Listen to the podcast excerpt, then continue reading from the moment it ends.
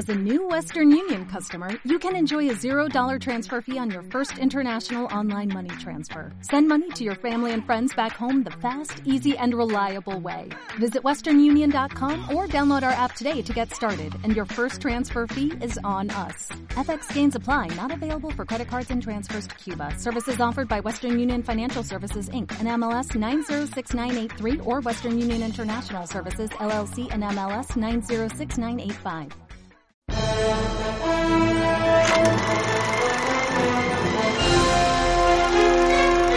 Siéntate en la butaca.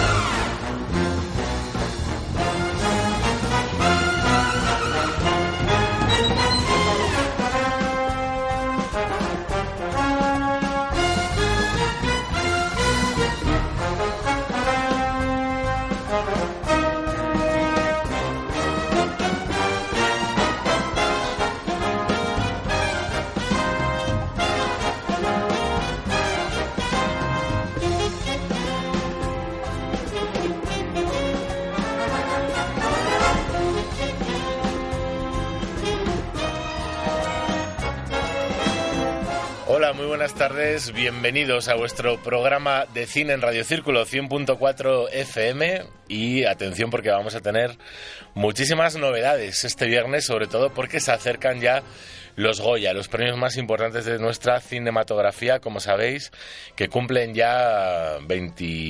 Me he metido en un jardín, puesto que no... 28 años. ¿28 son? 28. 28 categorías, 28 Si no me años. equivoco, ¿eh? No, sí, no, son 28 años aproximadamente, alrededor, 27, 28.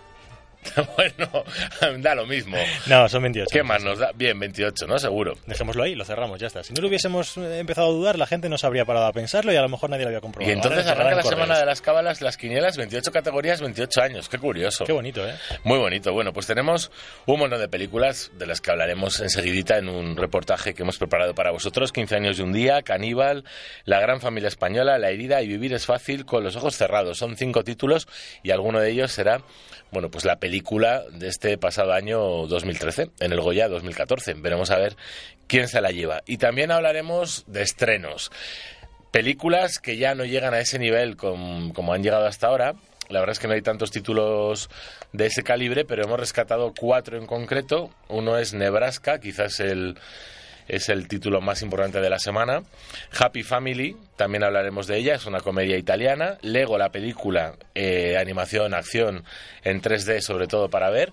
Y atención, Pussy Riot o Pussy Riot, una plegaria punk. Esas chicas tan rebeldes rusas que escandalizaron en una iglesia desnudas hace un año exactamente, hace dos años ya. Es un documental que se ha coproducido entre Rusia y Reino Unido y veremos a ver en qué consiste esto. David Martín, buenas tardes, aunque Hola. ya hemos hablado. Ya hemos hablado. Hola, John Mateo. Buenas tardes a ti, buenas tardes a todos los oyentes de la butaca en este viernes 7 de febrero. Ojo. 7 de febrero, en el que, como dices, estamos cada vez más cerca de las entregas de premios, por lo tanto, los títulos que se estrenan, pues bueno, van perdiendo esa calidad que veíamos en las semanas anteriores, pero todavía hay cosas interesantes y vamos a ver. Yo me he reído muchísimo con el tráiler de Lego, la película, ¿eh? Sí, mucho, bueno. mucho, mucho. Lo vamos a escuchar y además va a ser uno de los más largos de hoy. Aunque vamos a escuchar muchos trozos de películas, porque como dices, vamos a hablar de Goya y vamos a escuchar las películas que se la juegan. este Muy bien. viernes. Veremos a ver qué sucede. ¿Has visto alguna película este viernes, este pasado miércoles? No, señor. No. No, señor. Bueno, pues yo Tú fui sí, a ver. yo, yo sé que sí, a ver. Sí, no, no, y además os la recomiendo a todos. Eh, al encuentro de Mr. Banks, con una espléndida Emma Thompson y un espléndido Tom Hanks, aunque la protagonista absoluta es Emma Thompson. Oye, hablábamos ayer eh, tú y yo de que Tom Hanks está como muy rellenito en esta película y yo creo que Walt Disney no estaba tan rellenito, pero bueno, en fin. Por Yo lo luego- demás, ya me tendrás que decir si la caracterización eh, da el pego, si él como personaje da el pego. Sí, lo cierto es que como es la última etapa de Walt, Walt Disney, se engordó Ah, amigo. y se dejó bigote. Está muy bien representado. Verdaderamente era delgado, pero sí que, bueno, como todas las personas. Según uno cumple años le caen kilos. Eso, eso. Pues es lo mismo. Entonces, sí es verdad que está rellenito, no está gordo. Y está caracterizado, además, se metió en el personaje espléndido, ¿eh? Es increíble la historia, todos los amantes de Mary Poppins, pues eh, no dejéis de ver este origen, este germen de cómo se gesta, el mal carácter de Emma Thompson, explicado a lo largo de la película, bueno, pues unas vivencias infantiles con una familia, un padre adorable pero con un problema vital y bueno, pues todo eso se refleja en el carácter que tiene esta mujer, que luego bueno, se va, poco a poco se va em, ablandando un poquito, ¿eh? y hasta que baila y todo en el estudio de grabación y acepta finalmente esa versión que lleva a Walt Disney a, a la gran pantalla, pero se lo pone muy difícil. Bueno, una gran película, ¿eh? Mary Poppins. Mucho sí, no, y además está muy bien. Todos los amantes, bueno, yo tengo otras películas infantiles. Una es Mary Poppins, otra, por supuesto, es E.T. No podía faltar. título te has ido a buscar, y la otra es El Mago de Oz. ¿Ah, sí? Sí. Tú no eres de la época de los Goonies, ¿no? Los Goonies vinieron después. Sí, bueno, los Goonies me pillan de adolescente, la verdad ya uno con Cindy Lauper, una gran banda sonora. Tengo que decir que una de las iniciativas que se están llevando a cabo, yo no sé si con la intención de volver a arrastrar a la gente a las salas o simplemente como un momento revival, porque no debe ser del todo caro proyectarlas, es recuperar alguna de estas películas en pantalla grande. Y yo no hace muchos meses que vi precisamente los Goonies en la sala Kinépolis. Y en Palafox. Y en Palafox también. Las están reponiendo. Pero en Kinépolis, de repente, mm, entro en internet a ver qué entradas tal y pum, los Goonies, digo, no me la Muy buena. Y los Gremlins, por supuesto. Y sobre todo el gusto que da ver a, los niños pequeños que van acompañados de los padres que cuando se estrenó la película eran niños y que descubren esa película y se lo pasan pipa, lo cual, bueno, pues a uno lo hace sentirse bastante más rejuvenecido. Ese es el Spielberg que, que a un servidor le gusta. Sí, señor. Así que bueno, iremos viendo, iremos desgranando todo esto poco a poco.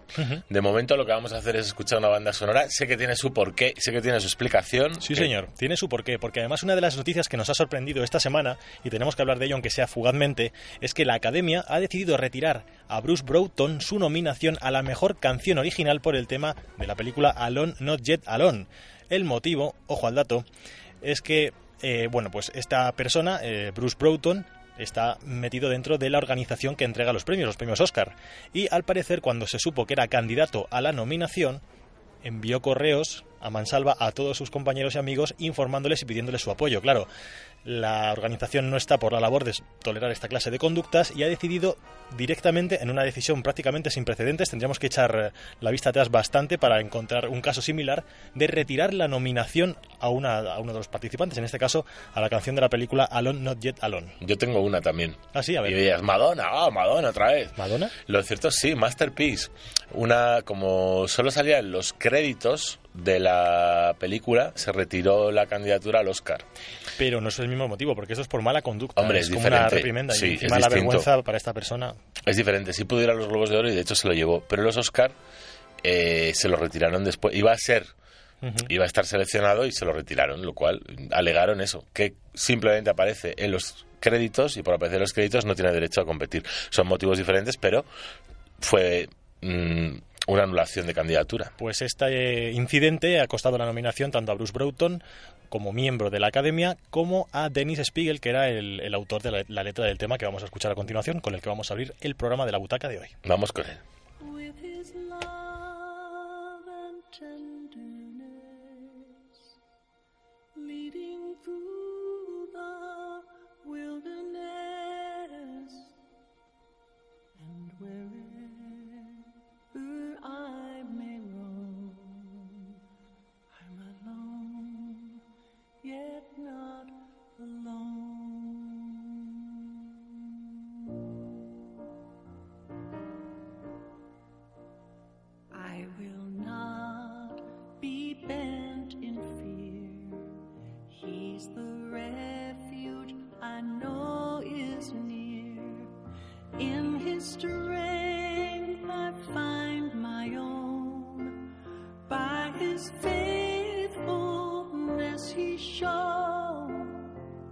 So almighty is his shield, or his love is now revealed.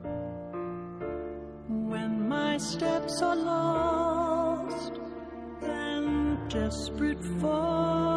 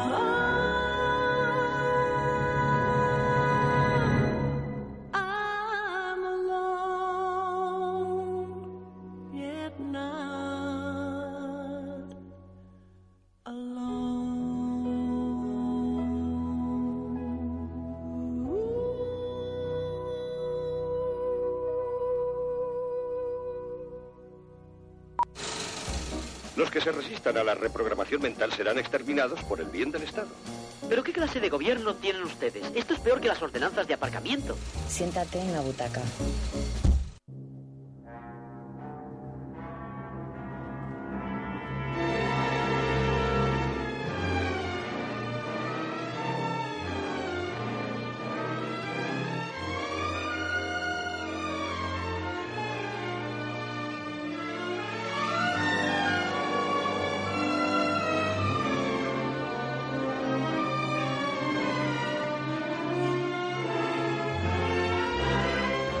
Pues como ya hemos anunciado, el próximo domingo vamos a poder disfrutar de la vigésimo octava edición de los premios Goya, esos cabezones que se entregan anualmente como pues el galardón más importante a una trayectoria cinematográfica durante 365 días, bien sea a la mejor película, al mejor actor, a la mejor actriz, al mejor actor revelación, a la mejor actriz revelación, al mejor actor secundario, a la mejor actriz secundaria, también guionista, técnicos, etcétera, sonido, banda sonora. 28, ¿no? 28. 28, 28. No vamos a hacer las 28 porque necesitaríamos tres butacas. Obviamente. Lo que sí vamos a hacer es ir desgranando, por ejemplo, las películas por las que cada director y cada actor principal vamos a mencionarlos y vamos a ver con cuáles caéis vosotros. Nosotros vamos a hacer una pequeña quiniela, si te parece, Venga, David, vale. como hacemos todos los años, y vamos señor. con la mejor película. Tenemos 15 años y un día, de Gracia Querejeta, Caníbal, de Manuel Martín Cuenca, La gran familia española de Daniel Sánchez Arevalo, La herida, que está dirigida, no he puesto al director, eh, no tengo el director de La herida, luego Por Fernando lo Franco, que además lado. está nominado como Muy mejor bien, director novel. Efectivamente, muy bien, muy bien. Y Vivir es fácil con los ojos cerrados, de David Trueba. Sí, señor. Si te parece, escuchamos un- nada, unos segundos de cada una de las películas y ahora vamos a hablar un poquito más de ellas y de sus directores y actores que también están nominados. ¿Te parece? Perfecto. Empezamos con eh, la primera que has mencionado, con 15 años y un día. ¿Qué mierda de trabajo vas a encontrar si no pegas el actor? Faltas sin justificar, retrasos, malas contestaciones. Llamaste gorda a una cocinera. Bueno, no la llamé gorda, la llamé vaca burra. Tres meses enteros de expulsión. Será una broma, ¿verdad? Creo que deberíamos mandar al niño con Max una temporada. ¿Mandarle con ese hombre que está completamente loco? Es mi padre. Es estricto y serio. ¿Me puedo pedir una birra? No. Sabría perfectamente qué hacer con el niño. Lo que no entiendo es por qué coño dejaste el ejército. Si te lo pasas, guay, que te cagas. ¿Qué te ha parecido? Ahí estaba, pues una película muy interesante, sinceramente. Una película muy interesante que, atención, enviamos a los Oscar y no fue seleccionada. Ujú, Cierto.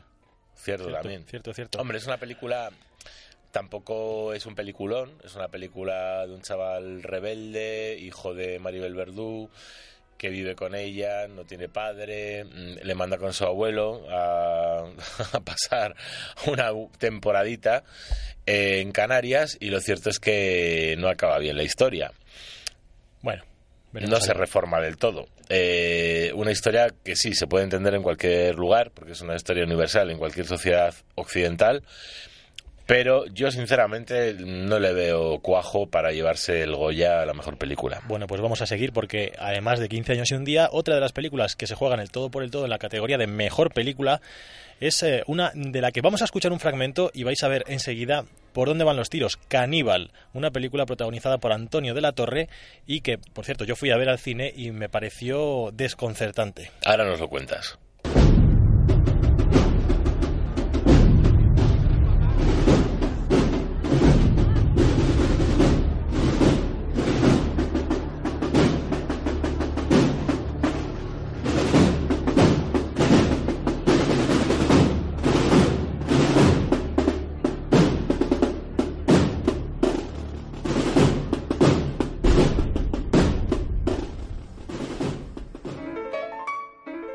Estamos. Ahí estamos. Te has dado cuenta que no había diálogos en la no, película. Bueno, pero la música es muy sugestiva, ¿eh? dice mucho. Sí, la película, bueno, este concretamente esta, eh, esta parte del tráiler de Caníbal corresponde prácticamente al final de la película. No vamos a contar eh, exactamente lo que es, pero bueno, era un paso de Semana Santa.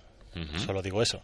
Y se caracteriza la película precisamente por eso, por tener muy poquitos diálogos, tiene muy poco texto y, se, y una de las mm, bueno de las facetas de, las características que más sorprenden al espectador es precisamente eso, que los los eh, protagonistas dicen mucho con muy poco.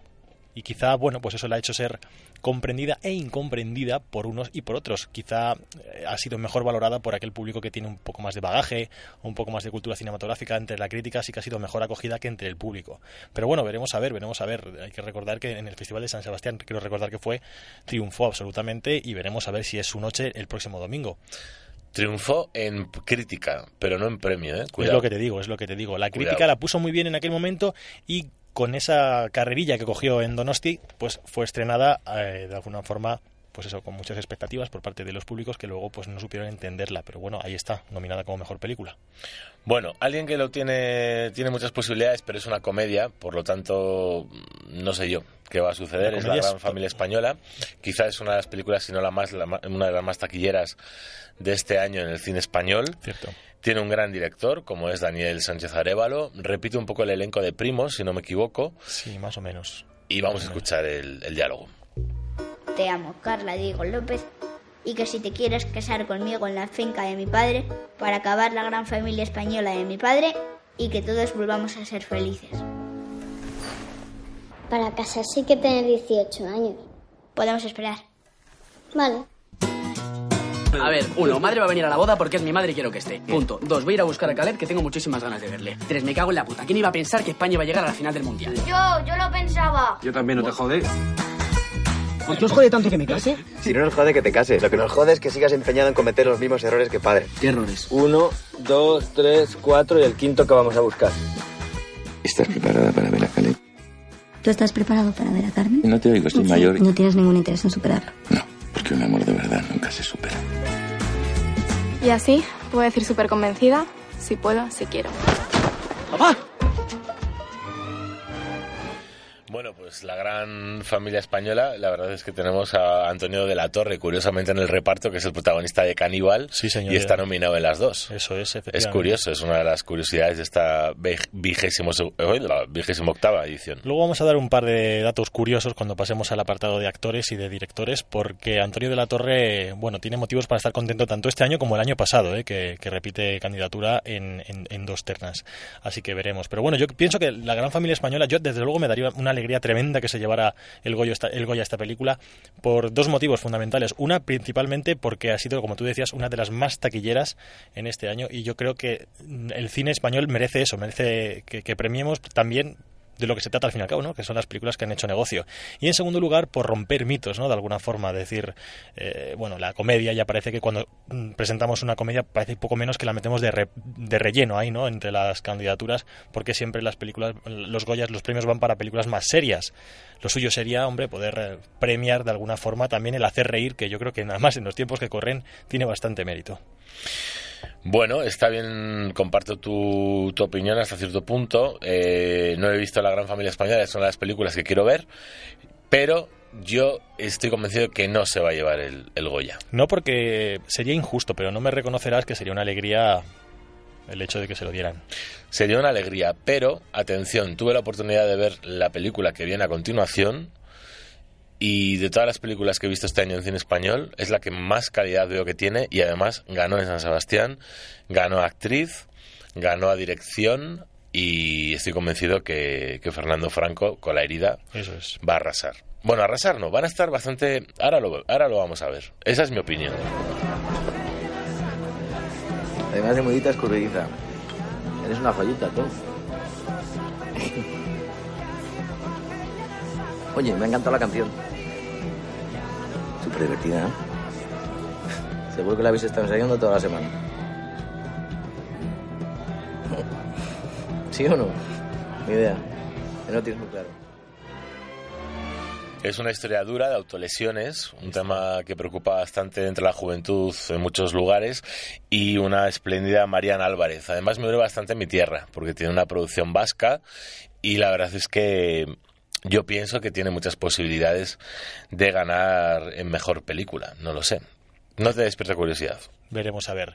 En fin, eh, llegamos a una de las películas que a mí más me ha llamado la atención, que, que, yo pienso que junto a la gran familia española sería, pues eso, lo más justo dársela, ¿no? Porque, bueno, hacen reír y llevan a todo tipo de públicos al cine, no solo al más especializado. Estamos hablando, como no podía ser de otra forma, de Vivir es fácil con los ojos cerrados, una película protagonizada por Javier Cámara con una temática bastante curiosa, a la que no estamos muy acostumbrados, porque mezcla la música de los Beatles en cine español. Yo creo que eso no se ha visto antes, John, corrígeme si me equivoco. Sí, no, no, porque es un profesor que, es, que se centra en la historia de los Beatles.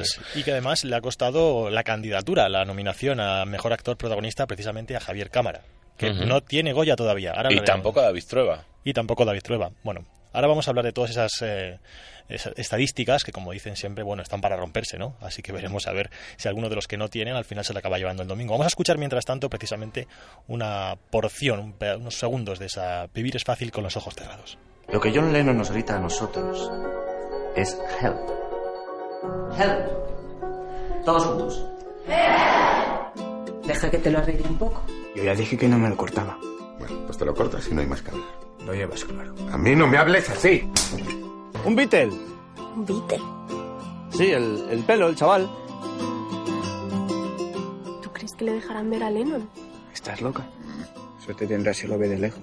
¡Mr. Lennon! ¡John!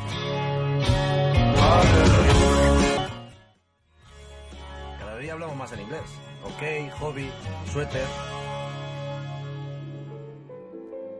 Bueno, hay que decir que no lo hemos comentado que la gran familia española es la favorita. Tiene 11 nominaciones a los Goya, seguida por las Brujas de Zugarramurdi con 10.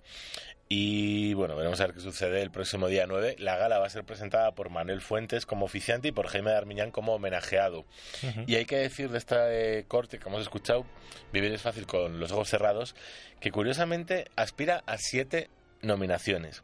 Siete veces nominado ha sido David Trueba a lo largo de los Goya y nunca se ha llevado el Goya. Y otras tantas ha sido nominado, como bien decías, eh, el protagonista, Javier Cámara. Y tampoco se lo ha llevado. Hay que decir, bueno, empezamos por el apartado de mejor director, como decías, Gracia Querejeta por 15 años y un día, que todavía no tiene ningún Goya. Manuel Martín Cuenca por Caníbal, que tampoco tiene ningún Goya, aunque bueno, se puede decir que esta ha sido su película más reputada hasta el momento, la más eh, taquillera, la más grande, su proyecto más importante. David Trueba también ciertamente no tiene ningún Goya, se lo podría llevar el domingo por Vivir es fácil con los ojos cerrados.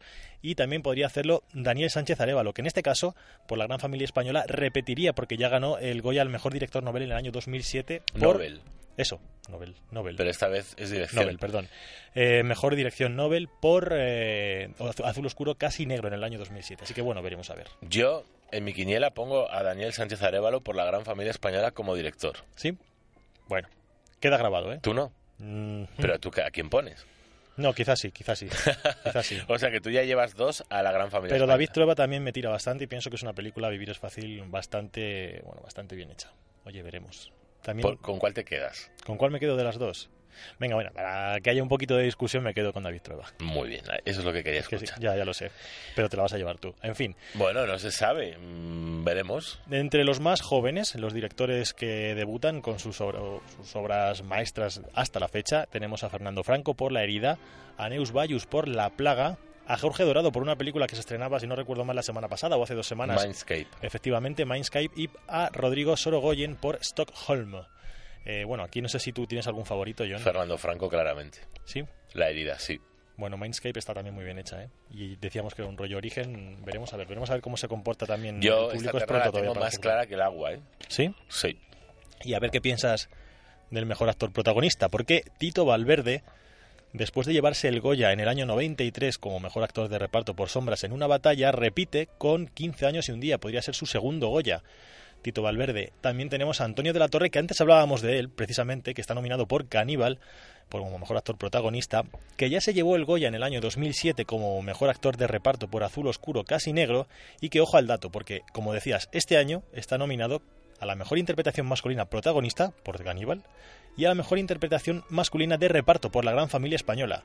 Dos nominaciones para Antonio de la Torre en 2013, pero otras dos tuvo en 2012, porque estuvo nominado a mejor, mejor actor protagonista por Grupo 7 y a mejor actor de reparto por Invasor. Antes, en el año 2010, mejor interpretación masculina por Balada Triste de Trompeta y en 2009, mejor interpretación masculina por Gordos. O sea, sé que lleva una, dos, tres, cuatro, cinco, seis, siete nominaciones y un Goya en el año 2007. Antonio de la Torre, que es uno de los actores más cotizados en el panorama cinematográfico español ahora mismo. Yo se lo doy a él. ¿Se lo das a él? Antonio de la Torre por Caníbal. Pero no hemos terminado. Tenemos a Eduard Fernández también, que tiene dos Goyas, Por todas las mujeres ahora. efectivamente, en el año 2003 y en el año 2001. Y tenemos a Javier Cámara, que, como decías tú, es su sexta nominación, pero todavía no tiene ningún Goya. Mucho cuidadito. Yo me inclino por Antonio de la Torre en Caníbal. Yo creo que estos Goya van a estar bastante repartidos, sinceramente. Si hacemos un repaso, en la mejor película La herida de Fernando Franco, según mi quiniela. Mejor director, Daniel Sánchez Arevalo por La Gran Familia Española, otra película diferente. Vuelvo a La herida con Fernando Franco en director Nobel, porque es muy inteligente que este director, al ser nuevo, no compite en la terna de directores con el resto. Y mejor actor protagonista me quedo con Antonio de la Torre en Caníbal. Podemos ir a las actrices protagonistas. Actrices protagonistas en las que tenemos a Inma Cuesta con tres botas de más, es su segunda nominación, pero todavía no tiene ningún Goya. Marian Álvarez por La herida, primera nominación y como por supuesto ningún Goya. Nora Navas, por todos queremos lo mejor para ella, su segunda nominación y se llevó ya un Goya en el año 2010 por... ¿Sabrías decirme por qué? Nora, Nora Navas. Por Pa Negre, la película Ah, triunfadora en el año Cierto, me sonaba 2010. mucho el nombre, sí. La sorpresa del año 2010 ¿eh? y una de las películas más premiadas del cine español. Y Aura Garrido por Stockholm, segunda, no- segunda nominación. Mariana Álvarez por la herida. Efectivamente, bueno, esa es tu, tu opinión. Te decía, Aura Garrido por Stockholm, segunda nominación. La anterior fue en el año 2010 como mejor actriz revelación por Planes para Mañana. En fin, dices tú, Mariana Álvarez Yo por lo la tengo herida. clarísimo como el agua. Yo, esto todo queda grabado y luego Sí, echaremos sí. la vista atrás. ¿eh? Bueno, bueno, luego lo miraré. Yo lo estoy apuntando, ¿eh? Con una X. Bueno. Lo que voy diciendo. Bueno, vamos a mejor actor de reparto. Por un lado tenemos a Carlos Bardem con Alacrán enamorado, una película que pasó sin pena ni gloria, que eh, yo asistí en el cine La Bombilla a uno de los coloquios más interesantes que tuvo este verano pasado. Y la verdad es que Carlos Bardem está muy bien en esta historia. Juan Diego Boto, curiosidades de la vida. Un- Ismael. Ismael, que aparece, creo que son cinco minutos en toda la película y le nominan. Antonio de la Torre por la gran familia española, que ya hemos dicho que era actor de reparto en esta terna, y Roberto del Álamo por la gran familia española. Yo, sinceramente, se lo doy a Carlos Bardem por Alacrán enamorado. ¿Sí? Sí. Pues sería una sorpresa ¿eh? que se lo llevara. Por lo menos para mí. Está muy bien. En fin, vamos al apartado de mejor actriz de reparto porque ahí encontramos a Susi Álvarez por 10.000 noches en ninguna parte, a Maribel Verdú por 15 años y un día, a Natalie Poza por todas las mujeres y a Terele Pávez por las brujas de Zugarramurdi. Lo tengo muy claro también, Terele Pávez por las brujas. Y será el único Goya que se lleve las brujas, curiosamente, a no ser que tenga alguno de efectos especiales, técnicos, que estará bien. Pero menudo varapalo que se llevaba desde la iglesia. Luego leeremos, quiero leer rápidamente ausencias y sorpresas de la gala, pero vamos a terminar con actor y actriz revelación. Pues en actor revelación, a mí estas son las categorías que más me gustan porque realmente premian actuaciones de gente que pues no se había dedicado profesionalmente al cine antes y, de repente, bueno, pues se llevan este reconocimiento. Tenemos a Berto Romero, fíjate, por tres bodas de más. Decía el otro día en una entrevista a Berto Romero que le pilló la nominación recogiendo a, su, a sus niños de la guardería o hablando con un- en una guardería para ver si llevaba ya a sus niños y de repente el, el móvil empezó a echar humo de gente felicitándole por aquella nominación que desde luego no se esperaba. Y ahí está. También tenemos a Javier Pereira por Stock- Stockholm, a Jovic Keucherkian, es un nombre muy raro, por Alacrán enamorado, y a Patrick Criado por La Gran Familia Española. Sí, Hobbes Gestian es uno de los que hace de cabeza rapada en la película. Y yo personalmente creo que se lo voy a dar a Patrick Criado por la gran familia española. Bueno, pues ahí queda apuntado.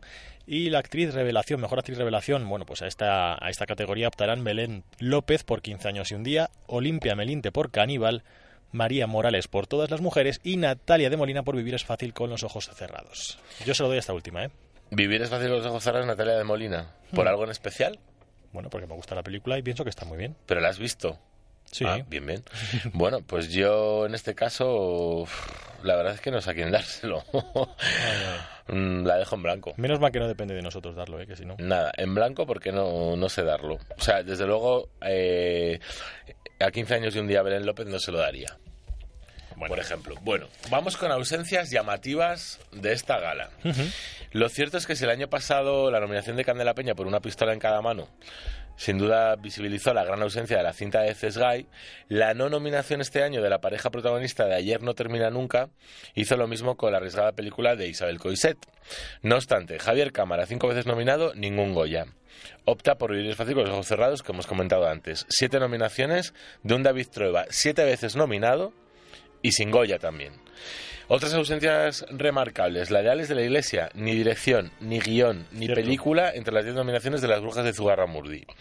La del debutante, Aaron Piper, de 15 años y un día. Las de Verónica Echegui y Sandra Martín, espléndidas ambas en la gran familia española, que tampoco están. Las de Belén Rueda y Sergi López, pareja con química con Ismael que es una única nominación para Juan Diego Boto, que aparece cinco minutos en la cinta.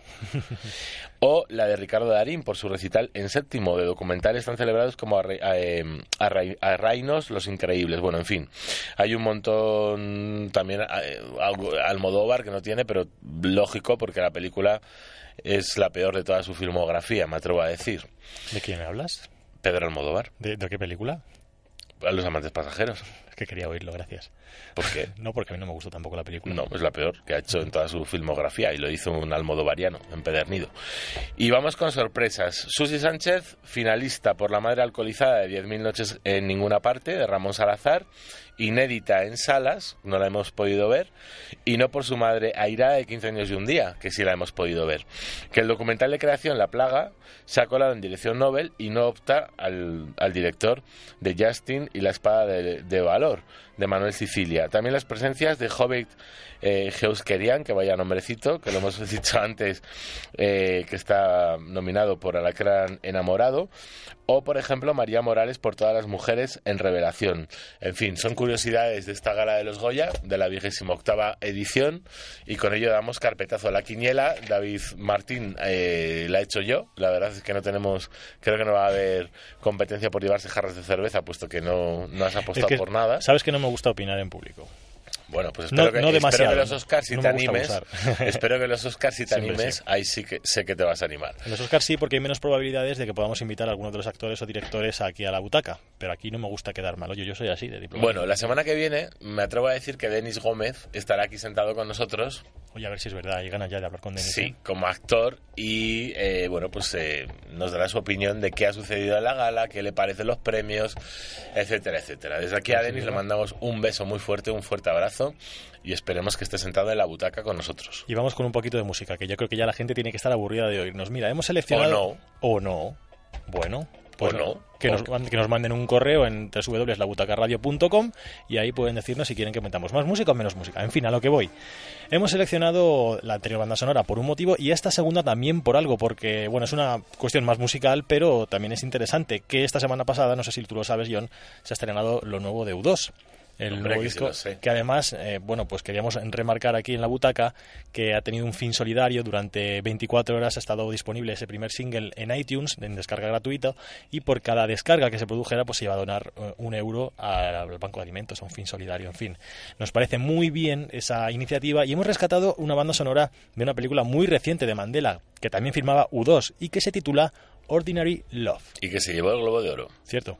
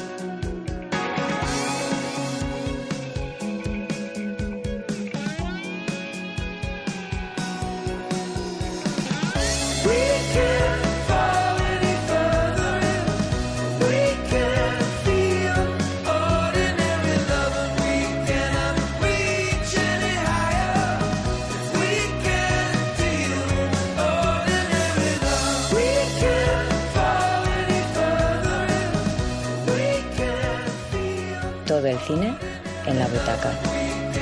100.4 de la FM.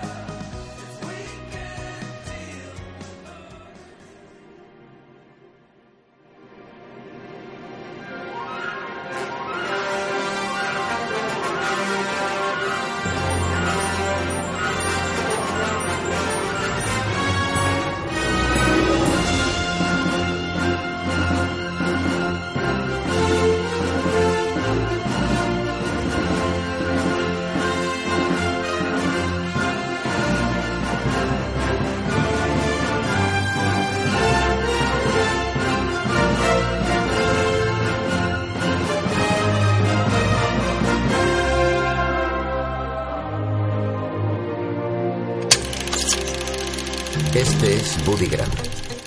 Estamos autorizados para pagar un millón de dólares a Woodrow T. Grant de Billings, Montana. Este es su hijo. No has ganado nada. Es un timo total. Tienes que olvidarte de esto. Se me acaba el tiempo. Esta es su mujer. No sabía ni que el muy hijo de puta quisiera ser millonario. Tenía que haberlo pensado hace años y ponerse a trabajar. ¿Cuánto tiempo va a estar aquí? ¿Qué daño hace dejar que viva su fantasía un par de días más? Esta es su familia.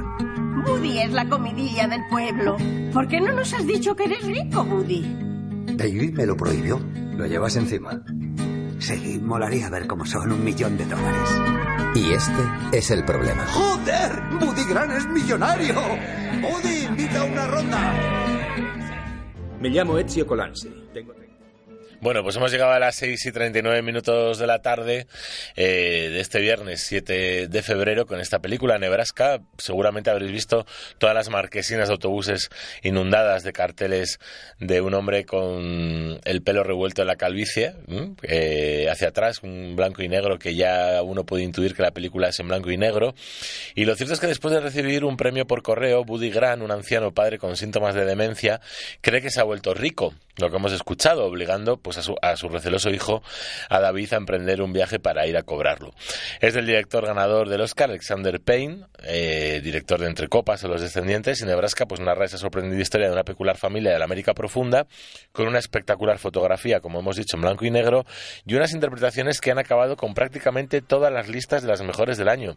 Bruce Dare ganó el premio al mejor actor en el pasado Festival de Cannes, y Nebraska es sin duda una película que te va a emocionar una y otra vez, así que no dejad de ir a ver esta película esta semana.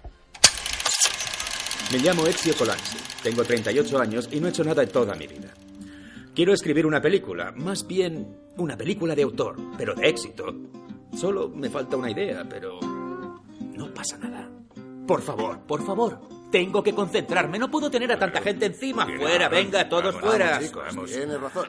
Vete, o te saco de la peli y desaparece. Somos lo que se dice una familia feliz. Vincenzo, ¿Qué? me quiero casar. Tienes 16 años, Marta, 16. Nadie se casa a los 16. Ay. Y tome ese porro. Toma, Estamos fuma, hablando. a ver si te relajas. ¡Cuidado! Ah, eres Ezio. Eres el del accidente, ¿no? Qué mala suerte, chico. Qué buena estás. Ya está listo. Qué simpática la vieja. Bueno, la verdad es que es mi madre. Happy Family tiene más título de serie de televisión que de película y lo cierto es que es una comedia italiana que ha hecho todas las delicias de los italianos y este año pasado, en el 2013, y ahora bueno pues nos narra, como hemos escuchado en el diálogo, un accidente de tráfico que deja hecho su protagonista y narrador en el centro de un microcosmos en el que los padres están más chiflados que los propios hijos, las madres son neuróticas y valientes, las abuelas no se enteran de nada, las hijas son preciosas y los perros son testarudos y están enamorados entre ellos. En pocas palabras, dos familias corrientes que se escapan de las catalogaciones y etiquetas y que se mantienen en continua evolución y equilibrio precario, vivas, felices y sobre todo confusas. Acción. Perdona, no te escuchaba. Estaba con el bat correo de mi bat teléfono. Ya, ¿podrías decir la frase, por favor? Soy Batman. No, la otra frase. Ah, ya. Se supone que tengo que decir la payasada esa de no te saltes este anuncio. Sí, y cuanto antes lo hagas, antes podremos enseñar el tráiler de la Lego película. Ay, vale, vale, vale, vale. Dale caña a esos bafles, tronco. Y alucina con esto. ¿Qué está pasando? Eres el especial y la profecía dice que eres la persona más importante del universo. Eres tú, ¿verdad? Ah, sí, el mismo. Tranqui todo el mundo, ya estoy aquí. ¿Batman? ¡Fabuloso! ¿A quién viene a ver? Vengo a ver tu culo. Bomba. A la primera. Llevadle a la fundición. ¿No se supone que también hay un poli bueno? Hola, colega. ¿Te apetece un vaso de agua? Sí, la verdad es que... Te aguantas. No creo que haya tenido nunca una idea original. Eso no es cierto. Os presento el sofá de dos pisos. Para que todos puedan ver la tele a la vez y ser amigos. Es literalmente la mayor tontería que he oído en mi vida. Tú déjame a mí. Esa idea es simplemente lo peor. Bueno, a mí me encantaban los Legos de pequeño para jugar cuando era un crío y, la y ahora de mayor yo creo que también me gustan, fíjate, para montarlas al menos al Sauri en el futuro. Lo cierto es que quiero ver esta película, Lego, la película, una coproducción australiana y norteamericana y narra la historia animada por ordenador en 3D eh, de Emmet, que es una figurita Lego absolutamente normal y fiel a las normas, que es identificada por error como la persona más extraordinaria y la clave para salvar al mundo. Se ve entonces inmerso en una búsqueda épica para detener a un malvado tirano junto a un grupo de desconocidos, una aventura para la que Emmet no está preparado en absoluto. Это главный храм, который символизирует между собой, символизирует собой слияние церкви, государства. Это ненормальная вещь. Если вот тоже любимое слово, несправедливо. Bueno, y esta película quizás es la que más llama la atención esta semana. Pussy Riot, una plegaria punk, la increíble historia en modo de, documen- de documental de tres jóvenes componentes de una banda musical que interpretaron una oración punk en el interior de la catedral más importante de Rusia, su arresto, posterior juicio que da la vuelta al mundo y ha transformado sin duda la sociedad rusa para siempre. Siguiendo los giros inesperados de este juicio, el documental nos muestra a las verdaderas personas, a la vez que somos testigos de su transformación de activistas políticas e iconos de la modernidad. A ver si se moderniza Rusia, que falta le hace. Pues sí, ¿Mm? la verdad es que sí. Porque, madre mía, vaya tela. Lo cierto es que tenemos cuatro películas muy diferentes para poder ir al cine a lo largo de toda la semana. Y por si acaso ninguna de estas opciones os ha gustado, que sería muy lícito, tenemos todavía 15 minutos de programa por delante para daros un plan al- alternativo. En este caso, el plan que nos presenta cada semana John Moneo en su sección de series.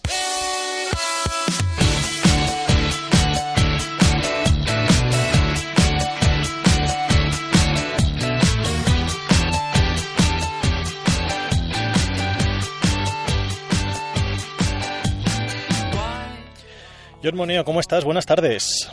Hola, muy buenas tardes a todos. ¿Qué tal estáis? Pues muy bien, esperándote, esperándote ya, deseando a ver qué nos traes para ver desde casa, en este caso.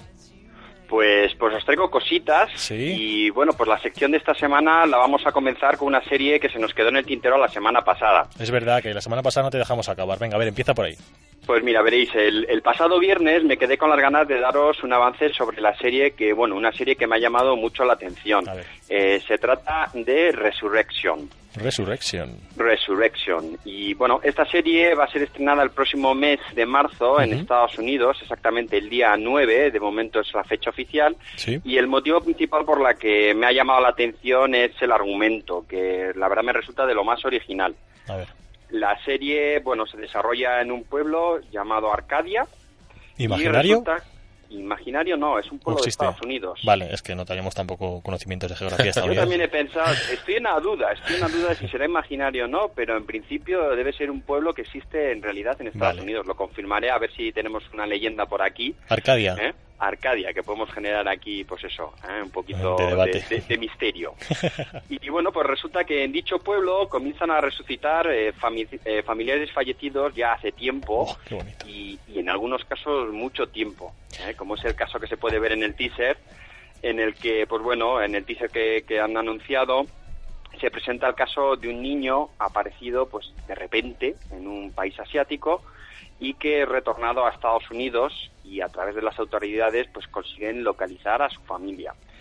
Pero bueno, lo asombroso de este caso es que este niño había fallecido y había sido enterrado hace más de 30 años. Pero vamos a ver, a ver, ¿resucitan con, digamos, clase o resucitan como The Walking Dead o resucitan como no, Casper? no, no, no, con clase y, y Ah, con estilo. O sea, que resucitan, digamos, de una pieza, ¿no? Y, Propiamente, efectivamente. y son de- palpables, no transparentes. Son palpables, son palpables. Perfecto, ¿eh? perfecto. Entonces, pues bueno, la serie, como os iba comentando, pues se basa ¿no? en este puzzle que, que se empieza a generar en torno a estos sucesos. Y pues bueno, hay un sheriff que empieza a investigar. Y, y bueno, pues como podéis ver, se trata de una serie fantástica con este halo de misterio. Y bueno, pues lo que más me interés me genera y sobre todo la curiosidad es ver cómo se van a resolver estas situaciones, ¿no? Estrambóticas, así Cierto. repentinas, ¿no? De, de la aparición de, de un familiar fallecido y principalmente ver cómo impactan no solo el hecho de, de- de- de que aparezca tu familiar, sino cómo estos eh, sucesos impactan en el día a día, en la vida del entorno y de estos personajes que, que van resucitando. Resurrection, ¿cuándo podemos verla? ¿Sabes más o menos? ¿Nos puedes decir para que...? En principio, eh, yo lo que estoy investigando va a ser estrenada en AXN Ujú. a partir de marzo. Marzo. Está por concretar la fecha, os lo iré buscando. Vale. Pero, pero bueno, eh, parece que sí que se va a estrenar en, en AXN y espero que lo hagan a la par, como siempre se están haciendo últimamente, Con con las, con las series norteamericanas. Sí, que sepáis que es la adaptación de una novela de Jason Motz, The Return, se llama. Eh, un, un par de puntos interesantes son, por ejemplo, que está producida por Brad Pitt, ¿Ah, sí? todos lo conocéis, claro, hombre. y, y Aaron Zellman, que es muy con un guionista y productor muy Sí, conocido, pues, pues eh, como series de Mentes Criminales. Ley y Orden, y luego también tiene un elenco de, de actores muy muy interesante. Uno de ellos es Omar Epps, también muy conocido Cierto. por la serie House Sí, señor. y la película Alfie. Era Foreman, ¿no? Ahí está. Sí, señor. aparece, digamos, eh, es el, el empleado, el, el médico este de color. eh, eh, Sí, ese- sí, sí, sí, sí. ese que decías tú, ¿no? Sí, Eso es. Foreman, sí, sí, sí. Eh, Foreman, eso, es que no me acuerdo, yo para los nombres soy terrible. Luego también aparece eh, Frances Fisher, Ajá. conocida por la serie Touch, CSI Las Vegas, eh, películas como The Host, El Inocente, y para completar, pues así un poco destacados, Carwood Smith, súper famoso por la serie 24 horas, y Hombre. también aparece en la película Hitchcock. Muy bien. Así que yo recomiendo ver el teaser, lo voy a colgar en nuestra web, Ah, vale, muy bien, ahí está. porque realmente me ha llamado mucho la atención y además se crean estas situaciones, ¿no? De que el niño que muere a cabo de 30 años aparece, pero él sigue siendo un niño. Vale. Después de 30 años, pues los padres envejecen. Entonces, Lógico. creo que es una serie muy interesante y os mantendré totalmente informados. Bueno, recordamos, en labutacaradio.com colgarás el tráiler, ¿no? Voy a colgar el tráiler porque creo que merece la pena aquellos que quieran verlo y yo luego, luego ir viendo todas las noticias que vamos poniendo nosotros. Resurrection. los. Ahí estaba. Resurrection. Más cositas. Más cositas, vamos a pasar. Acordaros de cortarme cuando, porque no tengo ahora control de tiempo. No te Nada, preocupes, tú tranquilo, no te preocupes, John. Muchísimas gracias, cortarme con toda la confianza. Y vamos a pasar un poquito a los estrenos de esta semana. A ver. Empezar de Walking Dead, que ya os lo había comentado, volveros a recordar lo dicho la semana pasada, que se reanudará la emisión de la serie el lunes 10 de febrero a las 10.20 en Fox y se van a emitir los eh, ocho siguientes capítulos a la par que se están estrenando en Estados Unidos. Muy importante eso, ¿eh? porque además eso está haciendo mucho en contra de la piratería. Sabes que mucha gente pues se mete en las páginas de internet para bajarse los capítulos o para verlos online, porque claro, en Estados Unidos se ven antes que aquí. Y aquí generalmente arrastrábamos un retardo bastante importante. Sí, pero ahora ya se están estrenando con una diferencia de, mm, de horas O prácticamente. sea, eso, eso es lo que decía, que bueno, eso se está haciendo mucho en contra de la piratería y nos alegramos de ello. Sí, sí, sí, sí, y sobre todo a favor de los aficionados, que Claro que sí. realmente aquellos que les guste un Walking Dead y no quieren pasar un minuto sin verla, ya saben que lo tienen ahí. Vale, The Walking Dead, más. The Walking Dead. Luego, eh, comentaros otra serie, bueno, dos series en concreto, los originales, que se va a estrenar el próximo domingo 9 de febrero en TNT. Y bueno, pues es un, es, es un spin-off de una serie mm, conocida ya y prácticamente mítica eh, que se llama Crónicas Vampíricas. Y en este caso, pues la serie es de los originales, es liderado por Klaus, interpretado por Joseph Morgan. Y bueno, pues comentar también que en TNT, que curiosamente, fíjate yo cómo, cómo se van enlazando, ¿no? Yo creo que las productoras lo hacen un poco aposta, pues se va a estrenar también a la par la quinta temporada de la serie original, ¿eh? de Crónicas Vampíricas, el martes 13 de febrero a las diez y media. Así que bueno, creo que vamos a tener un mes de febrero plagado de chupasangres y demás engendros, ya lo sabéis. y de Un- un muertos febrero vivientes. sangriento. Ya te digo, ¿eh? vaya tela, vaya tela. Ah, Esperemos que a alguno no le caiga un San Valentín sangriento, ¿eh? toquemos madera. Enlaza muy bien con, con el tema que- del círculo del carnaval Del de círculo de, de- de este año. ¿eh? que, Sí. que va sobre el Sí. terror, amigo. O sea que si no vamos tienes a faltar, no vamos a Oye, el faltar. cartel de Ucalele es impresionante. ¿eh? Tremendo, siempre los carteles del carnaval son, son bestiales, pero además este año estás dando una lista de series que vienen al pelo para, para esta temática. Recordemos, terror en el carnaval del círculo. A ver, venga, más cosas, Moneo. Y más cosas. Eh, la Casa. La el Casa. martes 13 de febrero en XN también a las 11 y se trata de un thriller protagonizado por Gillian Anderson, actriz encumbrada, como todos sabéis ya, por Expediente X. Sí, señor. Y en la que se va a perseguir a un asesino en serie, típico serial killer, que va a ser interpretado por Jamie Dornan, conocido por las 50 sombras de Grey. Y como no, pues bien, siempre va a estar ayudada, eh, pues como no, de un colega forense, que como sabéis ya, no yo creo que ya debe ser la carrera de moda en Estados Unidos, pues bueno, después de todas estas series como CSI, Bones, entre otras, pues yo creo que ya no puede haber película de, se- o serie de asesinatos sin un super forense que lo resuelve todo. Así que, pues nada, los jóvenes que quieran estudiar medicina, pues ya sabéis que también queda la salida de forense, a ver si salís en alguna serie. Me para salir en serie a lo mejor mejor arte dramático, ¿no? Eh, Tú lo has dicho, las dos habrá que combinarlo, ¿no? Ah, Sería está muy bien, está forense y con la optativa de arte dramático. Ah, perfecto, perfecto. ya lo tenemos preparado para el plan de estudios. ya está. Oye, que nos escuche el ministro, sí, señor. Ahí está. Y bueno, ya para finalizar rápidamente, comentaros que, bueno, también el 13 de febrero, y yo creo que esto es muy interesante que, que os lo diga, se va a emitir un episodio especial de la serie Doctor Who. Uy, Y bueno, se trata de un, de un episodio producido el año pasado y eh, con el motivo de la celebración de los 50 años de producción de esta mítica serie. O sea que además no ahí apuntaros 50 años de Doctor Who, que No se han sé- cumplido el año pasado. No sé si te acuerdas tú que hace no mucho, no demasiado, pues hará cosa de un mes, el Doodle de Google, que es ese el nombre de Google en el buscador que habitualmente rinde homenaje a determinadas efemérides. Sí, es verdad, a diario lo hacen. Estuvo, estuvo dedicado precisamente a Doctor Who, con un juego que, bueno, lo- los, más jovencitos no recordarán, pero que estaba, pues eso, basado en la serie, tenías que llevar un robot de una punta a otra de, de una pequeña pantalla. Estaba muy bien, estaba muy bien. 50 años ya de Doctor Who y vamos a poder ver algo más nuevo, ¿no? Está muy bien. Sí, sí, sí, y además que la actual ver- versión de Doctor Who me parece súper entretenida, está muy bien producida y real- realmente hay que quitarse un sombrero a, a intentar, o por lo menos mantener siempre ese nivel de, de producción, pues fíjate, y reinventarse nada sí. más que durante 50 años, o sea que ahí es nada, ahí Pues es nada. Y realmente, pues bueno, aquellos que les ame, que amen el Doctor Who, que sean también aficionados al cómic, etcétera, que sepáis que tenéis este capítulo especial, si os lo habéis perdido, que lo podéis ver y que realmente yo os lo recomiendo porque porque creo que va a ser muy entretenido. Muy bien, ¿y tienes algo más que ya- comentarnos? Y ya con esto finalizo, sí, comentaros un breve apunte, que la próxima semana voy a comenzar hablando de una serie española. Ah, sí. Uh, claro mí, ¿verdad? Mira, yo, yo- tu Se me tocayo, han abierto los ojos. tu tocayo ha sonreído de oreja a oreja. A ver, A ver, háblanos. No, no, no, no, no voy a desvelar porque voy a dar datos muy interesantes No es cuéntame, de, ¿no? una, de una serie española que realmente creo que es muy interesante que os lo diga y sobre todo porque eh, es un hito, para mí me parece que es un hito Cuéntame. eh, a nivel de, de producción, no es cuéntame.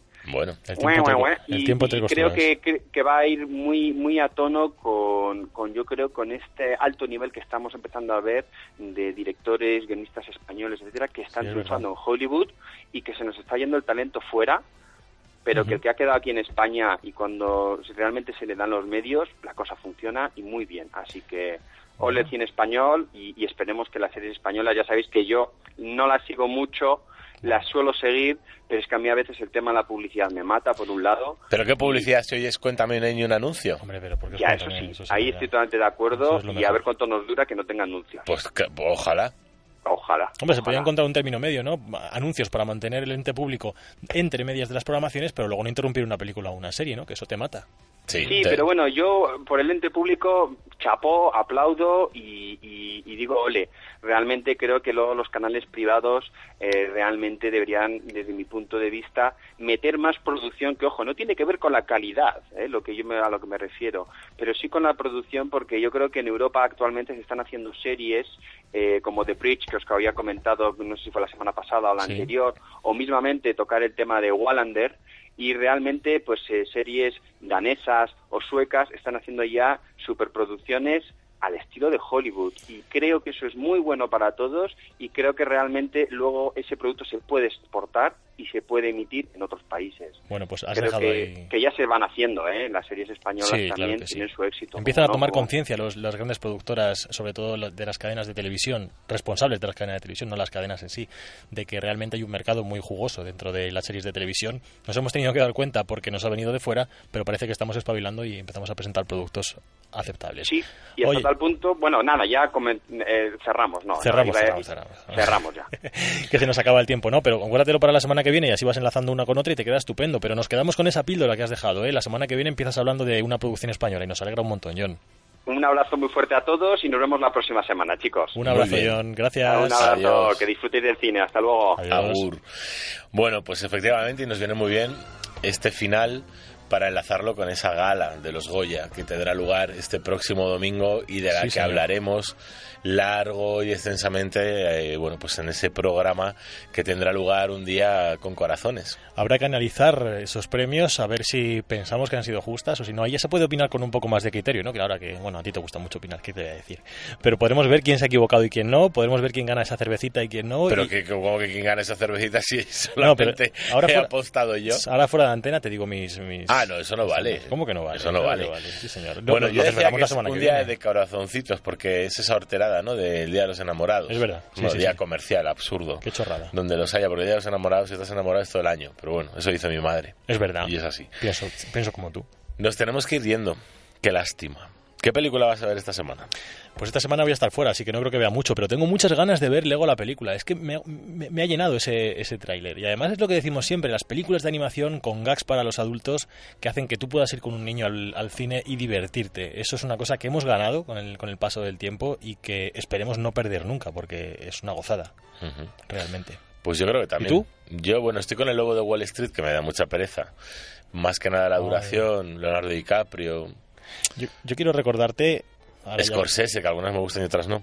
Sí, es verdad, eso es cierto. Aunque bueno, tiene mucha clase, es uno de los mejores directores de la historia, evidentemente, Sí. pero ha patinado, ha patinado. Eh, La, la última Hugo, o sea que ahí la tienes. Muy No, bien. al revés, Hugo me encanta. ¿Te gustó Hugo? Bueno, La que no me gusta es Guns of New York. Eh, bueno, a mí me gusta mucho Guns N' New York, ¿ves? Ahí estamos, eh, discutiendo. Pero Hugo te- me encanta. Te recuerdo una película que te dio pereza y luego me dijiste que, cuánta razón tenías. ¿Cuál? El discurso del rey. Es y hace verdad, años de aquello. ¿eh? Estamos hablando del año 2010, si no Cierto, y me daba un perezón. Y al final te acabó gustando, así que, oye, ahí queda. Yo te recomiendo que la veas. Son tres horas, pero se pasan muy rápido. Mejor que la gran estafa americana, ¿verdad? Quizá, quizá, quizá. Mm, la gran estafa, fíjate que a mí no me llama tanto. Es una estafa. bueno, sed felices. Id a ver mucho cine. Ahora no hay excusas para no ir al cine. No hay No. ninguna excusa. No, no, no, Día no. del espectador, miércoles al cine, en fin. Tenemos todas las posibilidades económicas para poder hacerlo. A 2,95 es un precio razonable. Claro que sí. Disfrutadlo. La semana que viene espero que, como nos ha prometido, Denis Gómez está aquí sentado, actor español, que nos contará qué ha sucedido en esos Goya. Ser felices. Adiós.